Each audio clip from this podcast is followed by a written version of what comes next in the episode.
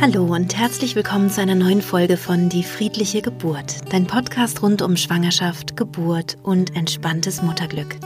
Mein Name ist Christine Graf, ich bin Mama von drei Kindern und ich bereite Frauen und Paare positiv auf ihre Geburten vor.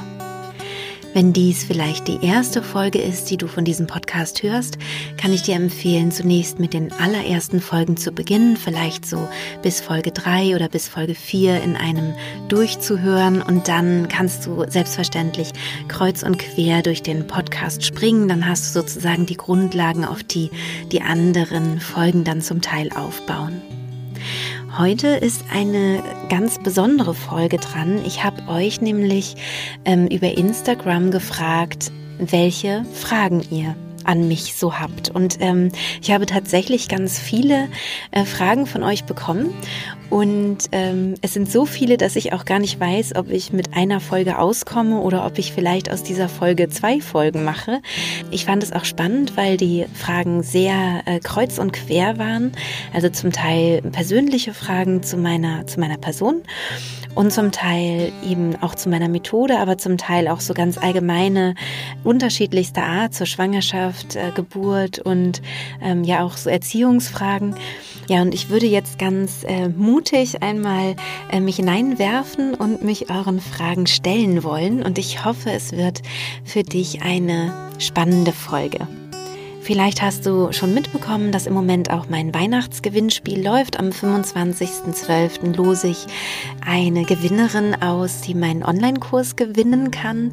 Entweder ja, wenn sie ihn schon gemacht hat, würde sie das Geld zurückbekommen oder sie könnte dann eben anfangen mit dem Online-Kurs zur Geburtsvorbereitung, zur mentalen Geburtsvorbereitung. Und wenn dich das interessiert, bleib einfach dran. Ich werde am Ende wieder ein bisschen was dazu sagen. Ich wünsche dir jetzt ganz viel Freude bei dieser Folge. Die erste Frage, die ich heute äh, beantworten möchte, kommt von Elia. Also ja, zum Namen, ähm, das sind natürlich eure Instagram-Namen, von daher, ich weiß nicht, wie, ähm, wie ihr wirklich heißt. Ich sage dann einfach, was ich da so ungefähr lesen konnte oder wenn ich das Gefühl habe, ich konnte aus einem Instagram-Namen vielleicht einen äh, Namen so rauslesen. Genau. Also Elia fragt, wie kann ich mich vor negativen Einfl Einflüssen schützen? Sie hat das Gefühl, dass der Arbeitgeber sich im Stich gelassen fühlt, weil sie schwanger ist und jetzt eben im Beschäftigungsverbot ist. Mm, ich würde dir da empfehlen, die Podcast-Folge 42 zu machen. Die heißt Kraft tanken und du findest sie auch in der App die friedliche Geburt, da ist sie bei kostenlose Meditationen. Ähm, da könntest du sie dann ganz direkt finden. Also Kraft tanken heißt die, da geht es nicht, nämlich nicht nur darum, Kraft zu tanken, sondern es geht auch darum, sich einen Schutzschild aufzubauen, sozusagen. Also sich wirklich auch ähm, zu schützen und zwar trotzdem weich dabei zu bleiben. Wenn du die mal ausprobierst, dann äh, glaube ich, wird dir das klarer werden, als wenn ich es jetzt irgendwie kompliziert versuche zu erklären. Und wenn du das Gefühl hast, dass du von einer bestimmten Person immer so negative ja, was Negatives spürst, dann kann ich dir auch empfehlen, die Podcast-Folge 50 zu machen. Das ist ein Energieausgleich. Ähm, da kannst du dann wieder sozusagen diese, diese negative Energie, also dieses, ja, diese negative Stimmung wieder an den Menschen zurückgeben, wo sie eben auch herkommt und bist auch wieder eben mit deiner Kraft auch wieder bei dir. Das wäre so mein Tipp. Dann fragt Lotte, ähm, ist es sinnvoll, in der letzten Phase zu pressen. Ganz wichtig ist bei all diesen medizinischen Fragen für mich zu sagen, ähm, dass ich ja keine Hebamme bin und auch keine Ärztin. Ich bin ähm, komme aus dem mentalen Bereich, bin Mentaltrainerin ähm, und Hypnosetherapeutin, aber ich bin ähm, keine Hebamme. Das heißt, ähm, was ich dir jetzt sage, ist Natürlich gestützt von sehr viel Wissen, was ich mittlerweile durch viel Kontakt und viele Gespräche mit vielen Hebammen auch habe. Aber in der Situation der Geburt ist es wichtig, dass du auf die Hebamme hörst. Also, dass du, ähm, wenn sie sagt pressen oder auch wenn sie sagt nicht pressen, ähm, dass du da einfach auch der Hebamme folgst, denn ich weiß nicht, in welcher Situation du dann da gerade bist und äh, würde davon ausgehen, dass die Hebamme schon weiß, was sie da sagt. An sich finde ich es wichtig, dass du schaust, ob du einen Pressdrang hast und wenn du den hast, wenn dein Körper einen Pressdrang entwickelt, ähm, dass du dem auch folgst. Außer eben, wie gesagt, die Hebamme sagt jetzt bitte nicht pressen, dann ist es meistens ein Dammschutz. Mm, wenn du keinen Pressdrang hast, weil du vielleicht zum Beispiel eine PDA hast und die Hebamme sagt, du müsstest jetzt mal mitschieben, dann auch unbedingt mitschieben.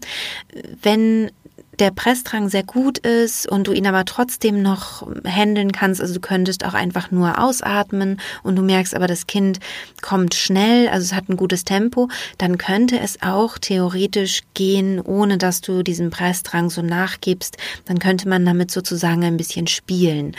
Ähm, ist aber in der, in der Umsetzung oft nicht möglich, weil der Pressdrang entweder zu stark ist oder wenn du nicht mitpresst und nicht mitgehst, ähm, dann manchmal die Kinder einfach zu langsam sich dadurch fortbewegen. Also das hat natürlich mehr Kraft, wenn du einfach mit runterschiebst. Das ist einfach ganz individuell. Es kommt auf die Geburtssituation äh, an, also auf die individuelle Begebenheit unter der Geburt. Ähm, bei vielen ersten Geburten ist es so, dass die Pressphase oder diese letzte Phase der Geburt, die man auch Austreibungsphase nennt, sehr lange dauert, also manchmal eine Stunde, manchmal sogar zwei, manchmal sogar drei Stunden auch. Und äh, da ist es dann schon auch wichtig, dass du versuchst, deinem Körper oder deinem Kind auch mitzuhelfen und nicht nur auszuatmen. Das ist jetzt so meine, ähm, meine Erfahrung und das, was ich bisher so aus den Gesprächen äh, rausfiltern konnte. Und ja, das wäre so mein Tipp. Ja, und dann habe ich eine Frage von Tanja bekommen, die ein bisschen komplexer ist, nämlich wo ich meine Ausbildung gemacht habe. Und ich denke mal, es geht um die Ausbildung zur Hypnotiseurin. Und die Antwort fällt mir tatsächlich sehr schwer, denn ich weiß, wenn ich jetzt hier ähm, sage, wo ich war, dann laufen da vielleicht mehrere Frauen hin in der Hoffnung, dass sie dann eine solide, seriöse, gute Ausbildung genießen können.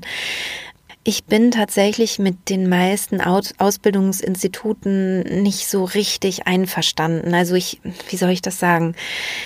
Mm, mir fehlt da oft eine Art äh, Qualitätsmanagement. Das heißt, ich finde zum Teil das Tempo, in dem Sachen beigebracht werden, schwierig. Ähm, ich selber habe angefangen mit Mentaltraining. Mentaltraining ähm, ist tatsächlich sehr ähnlich wie Hypnose. Das ist, ähm, es arbeitet mit ähnlichen Tools und ist zum Teil von, von Hypnose-Coaching zum Beispiel kaum zu unterscheiden. Das habe ich vor 21 Jahren gemacht bei einem Mentaltrainer, den ich sehr gut fand und den ich auch tatsächlich empfehlen würde, wenn er heute noch arbeiten würde. Das heißt, ähm, er ist nicht mehr aktiv in diesem Bereich tätig. Dadurch kann ich ihn leider nicht empfehlen. Und was ich gemacht habe, ist, dass ich danach immer weiter mit mir selbst gearbeitet habe und dann ähm, alle möglichen Seminare noch besucht habe an ganz unterschiedlichen Instituten. Leider muss ich aber sagen, dass ich meistens nicht so ganz zufrieden war. Ja, eine etwas unbefriedigende Antwort vielleicht, aber das Problem ist, dass viele Ausbildungsinstitute, die erstmal ähm, super klingen, nicht das beinhalten, ja, wie sie, wie sie so im, im, im Netz rüberkommen. Das heißt, bei mir ist es so, dass ich gerne mich auch immer weiterbilde. Also ich gucke auch ähm, da immer weiter, was es sonst noch für Möglichkeiten gibt, äh, in Hypnose sich auch fortzubilden, weil ich natürlich auch gerne mal was empfehlen würde tatsächlich. Aber bislang ist mir leider da noch nichts begegnet, wo ich dachte, ja, da stehe ich so richtig hundertprozentig hinter.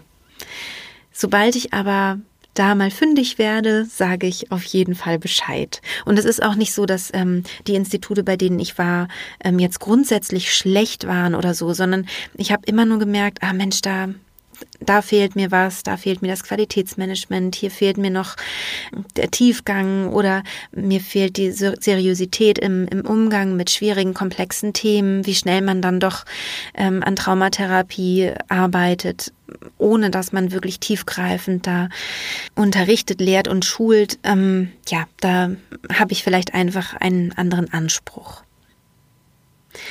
Dann fragt Cludi, äh, wie merke ich, ob ich ein Trauma habe? Ach, das ist interessant, weil ich ja gerade von Trauma kurz gesprochen habe. Es gibt so bestimmte Trauma-Kennzeichen. Das ist zum Beispiel, wenn du immer wieder an das, was dir passiert ist, äh, denken musst. Also wenn es wie so Flashbacks immer wieder ähm, auftaucht, auch so un unerwartet und ungefragt. Wenn du zum Beispiel auch Albträume hast und, und aufwachst davon oder überhaupt du merkst, es, das wirkt sich auf deinen Schlaf aus. Du kannst vielleicht schlechter schlafen, schläfst unruhiger zum Beispiel. Das würde dann sogar ähm, für eine posttraumatische Belastungsstörung sprechen, die in der Folge eines Traumas manchmal entstehen kann.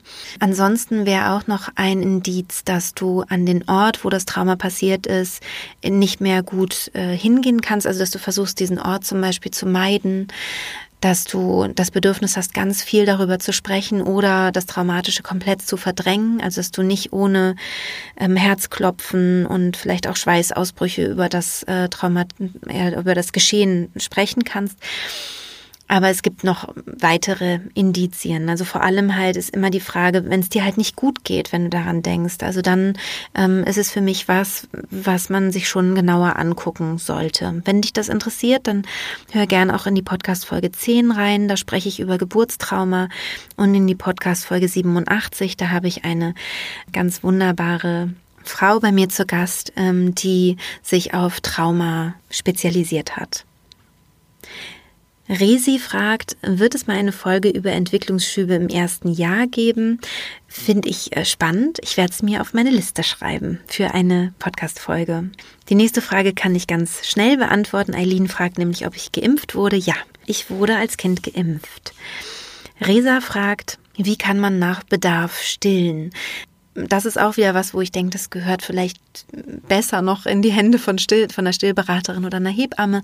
Ähm, ich selber habe das so gemacht, dass ich ähm, tatsächlich immer geschaut habe, was mein Kind braucht. Man hat dann ja auch irgendwann so ein Gefühl, wann kann es wieder Hunger haben. Also ganz viel ist da die nonverbale Kommunikation, also dass man einfach eben schaut, was ist gerade so der Bedarf. Und wenn man mehrere Kinder hat, dann äh, kann es auch gut sein, dass man das Kind stillt und gleichzeitig etwas anderes macht. Also zum Beispiel kocht oder sonst was mit dem Kind rumrennt.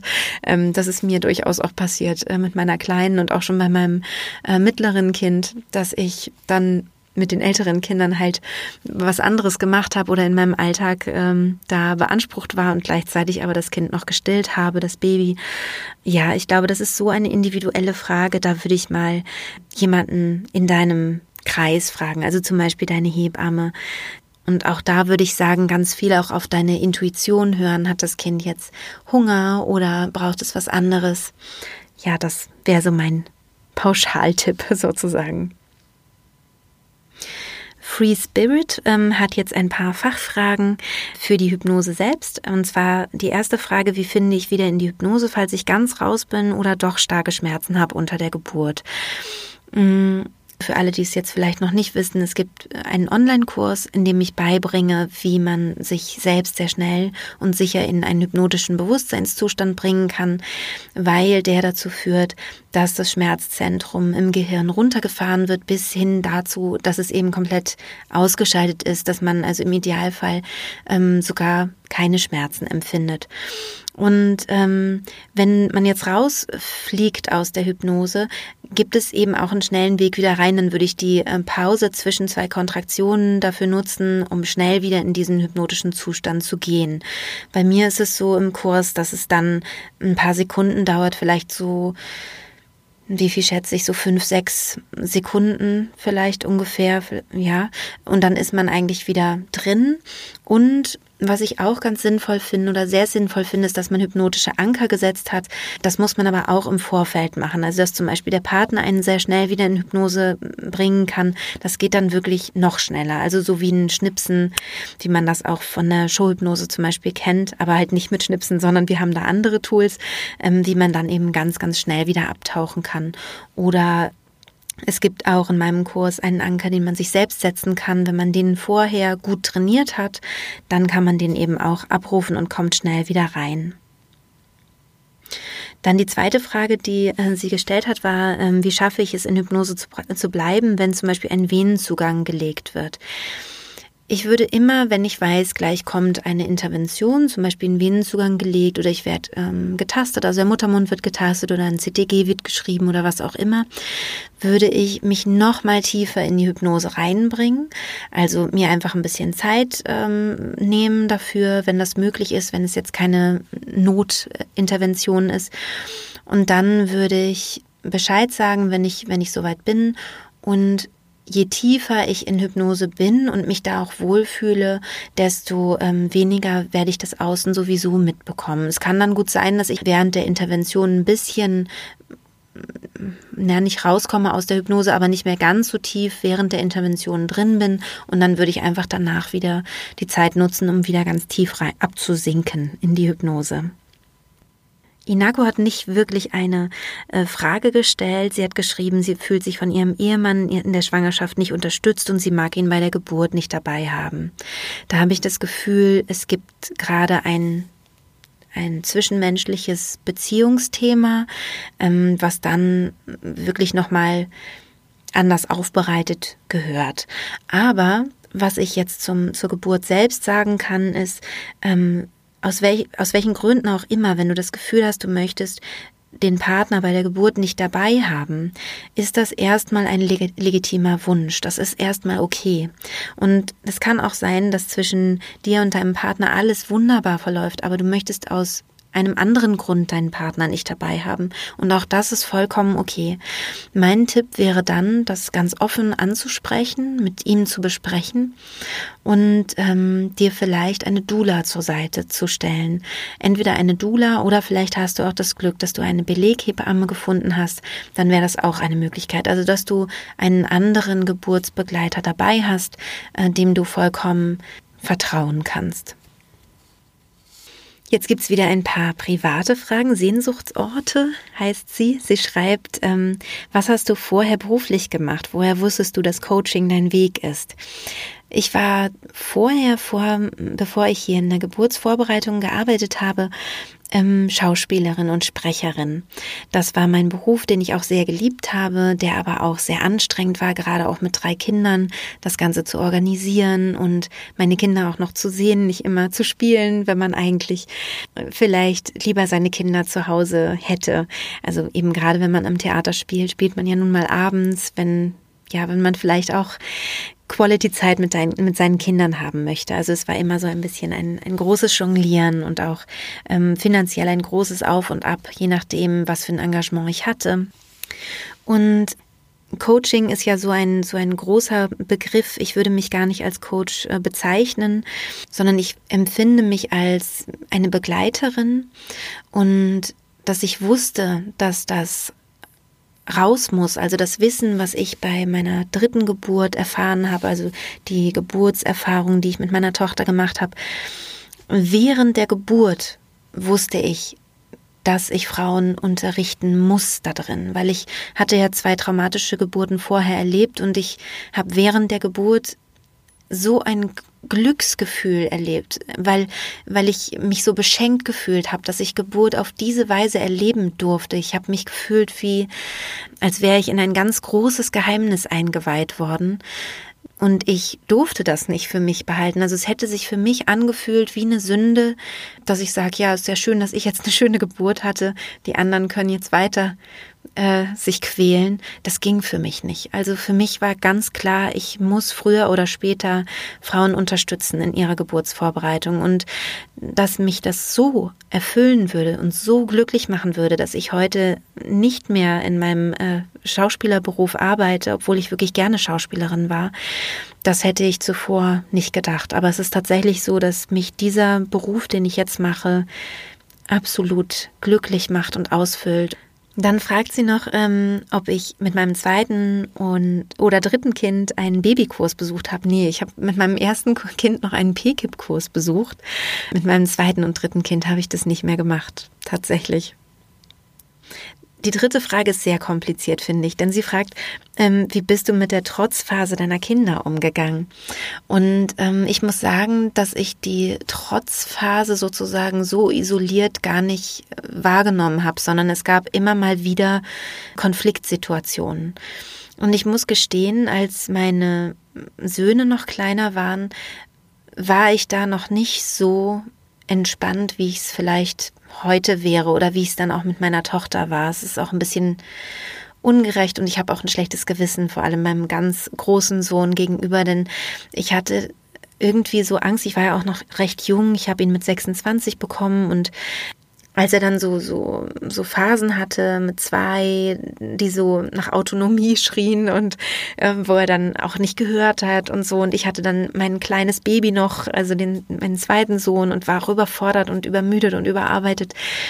Da war ich zum Teil wirklich äh, ganz, ganz schön harsch. Und ich glaube, das lag auch daran, dass ich ähm, Angst hatte, wenn ich da meinen Willen nicht durchsetze, dann wird er vielleicht irgendwie so ein unempathischer, ähm, egoistischer Mensch irgendwann. Also das war so eine Angst, die ich hatte und die habe ich im Laufe der Zeit komplett verloren und abgelegt. Also ich glaube nicht mehr daran, dass wir mit Macht unsere Kinder erziehen sollten, sondern wenn sie das Bestreben nach Autonomie haben, dann ist dieses Bestreben auch berechtigt und bestimmte Dinge können sie auch schon und andere können sie aber noch nicht und man muss dann natürlich abwägen und gucken. Ich kann so schnell auf diese komplexe Frage nicht antworten.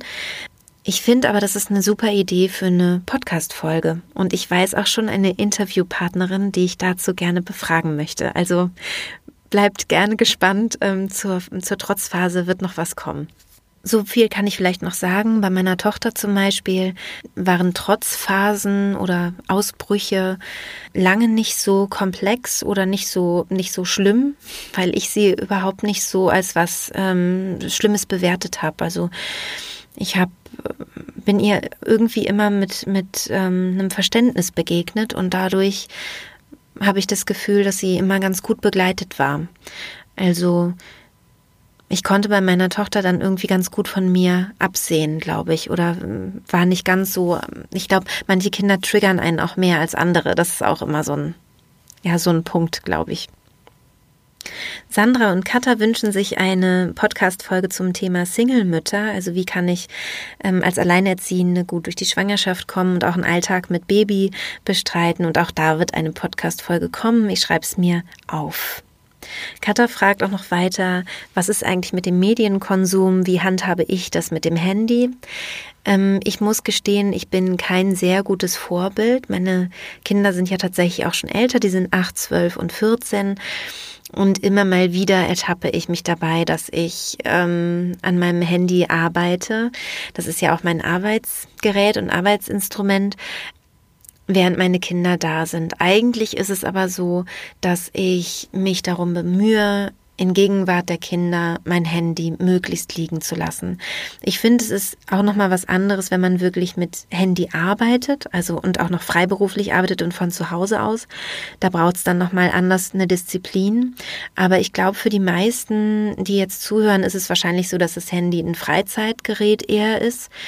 Und da würde ich wirklich sagen, gerade mit kleinen Babys lieber das Handy weglegen, weil tatsächlich die Kommunikation sonst auch gestört wird. Bei uns war es so, als meine Kinder geboren waren, so, so Smartphone, ich war noch nicht so Smartphone-mäßig unterwegs wie jetzt. Das heißt, das Problem hatte sich nicht so gestellt.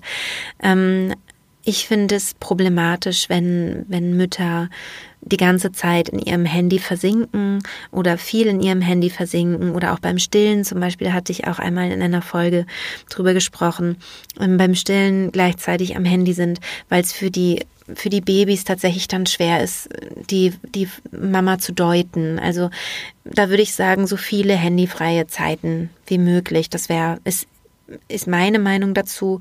Ähm, aber wie gesagt, ich scheite auch immer mal wieder dran und ähm, das ist aber mein großes Bemühen, dass ich da auch ein gutes Vorbild sein kann.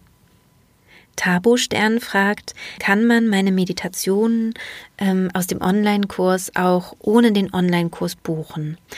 Das ist tatsächlich nicht mehr möglich. Das war ganz am Anfang einmal möglich. Also in den ersten Podcast-Folgen spreche ich das auch nochmal an. Da gab es auch nur den Zugang zum Audiobereich.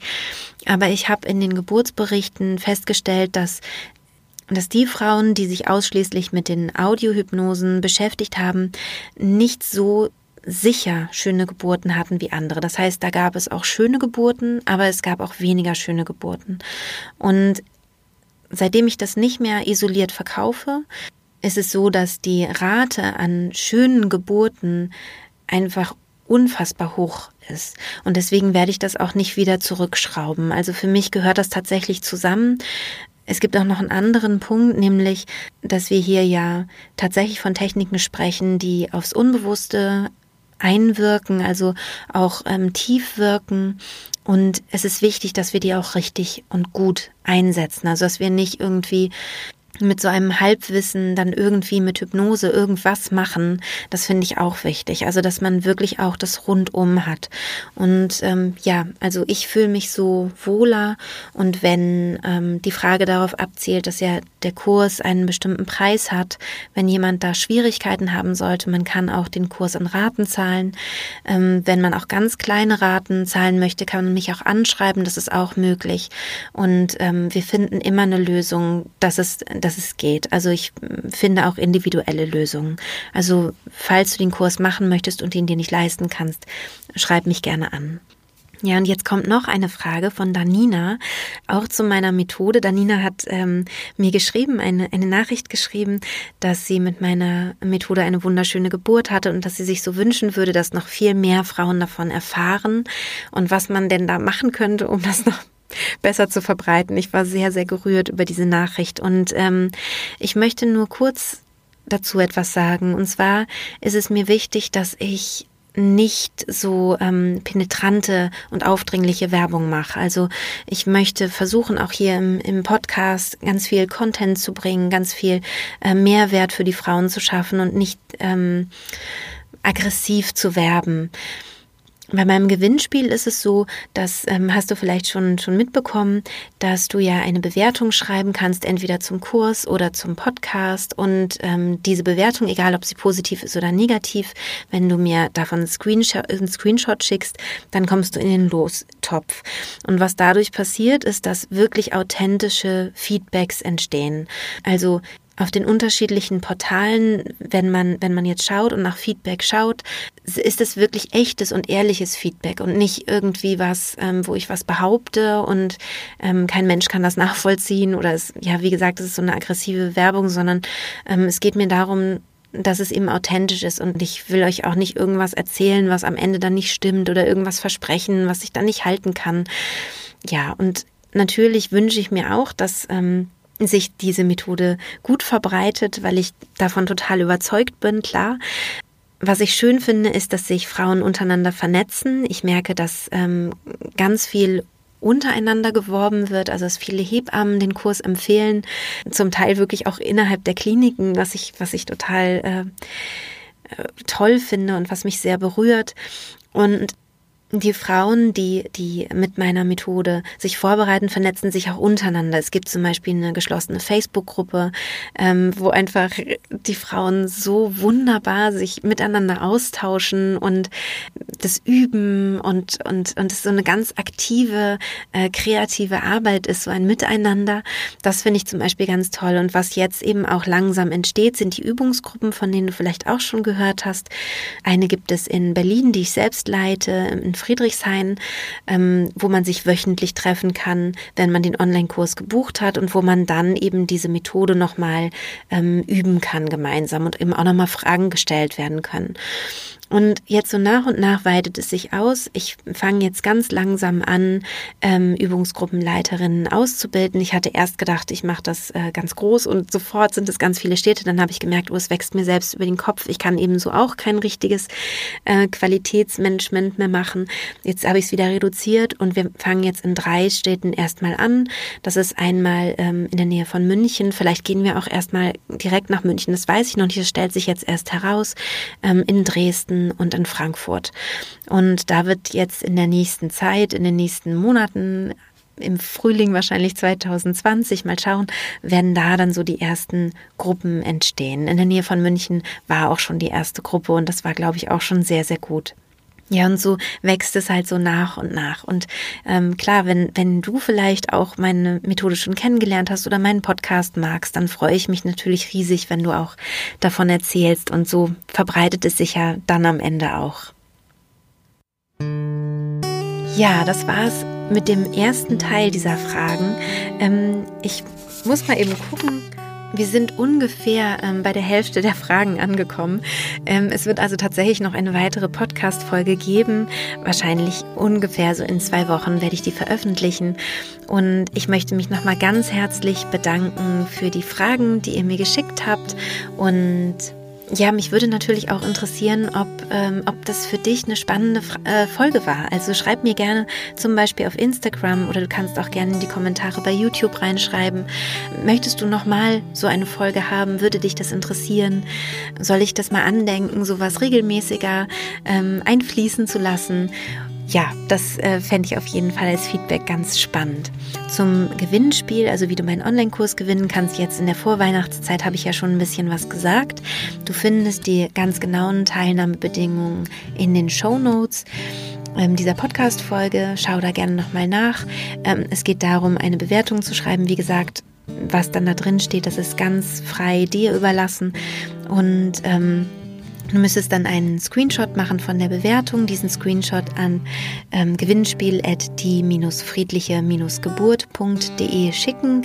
Und dann kämst du mit dieser Bewertung in den Lostopf. Und wenn du auf unterschiedlichen Portalen ähm, eine Bewertung schreibst, kannst du eben bis zu fünfmal im Lostopf landen. Und am 25.12. wird ausgelost und ich habe mich dazu entschlossen, es um 11 Uhr vormittags zu machen und ich hoffe, dass viele da Zeit haben und es vielleicht sogar auch live äh, mit anschauen können. Mein mittlerer Sohn hat schon äh, lauthals geschrien, er möchte gerne das Los ziehen. Von daher, den könntest du dann auch kurz live äh, kennenlernen. Ähm, bei Instagram am 25.12. um 11 Uhr. Ja, und ich freue mich natürlich sehr, wenn du mit dabei bist. Drück dir ganz, ganz fest die Daumen, dass du den Online-Kurs gewinnst und schicke dir jetzt ganz liebe Adventsgrüße. Hoffe, dass du auch ein bisschen die Füße hochlegen kannst. Du darfst dich schon freuen auf die nächste Podcast-Folge. Ähm, die wird nämlich ein etwas vorzeitiges Weihnachtsgeschenk sein und es wird wieder eine Meditation werden. Ich wünsche dir nun von Herzen alles Liebe. Bis bald, deine Christine.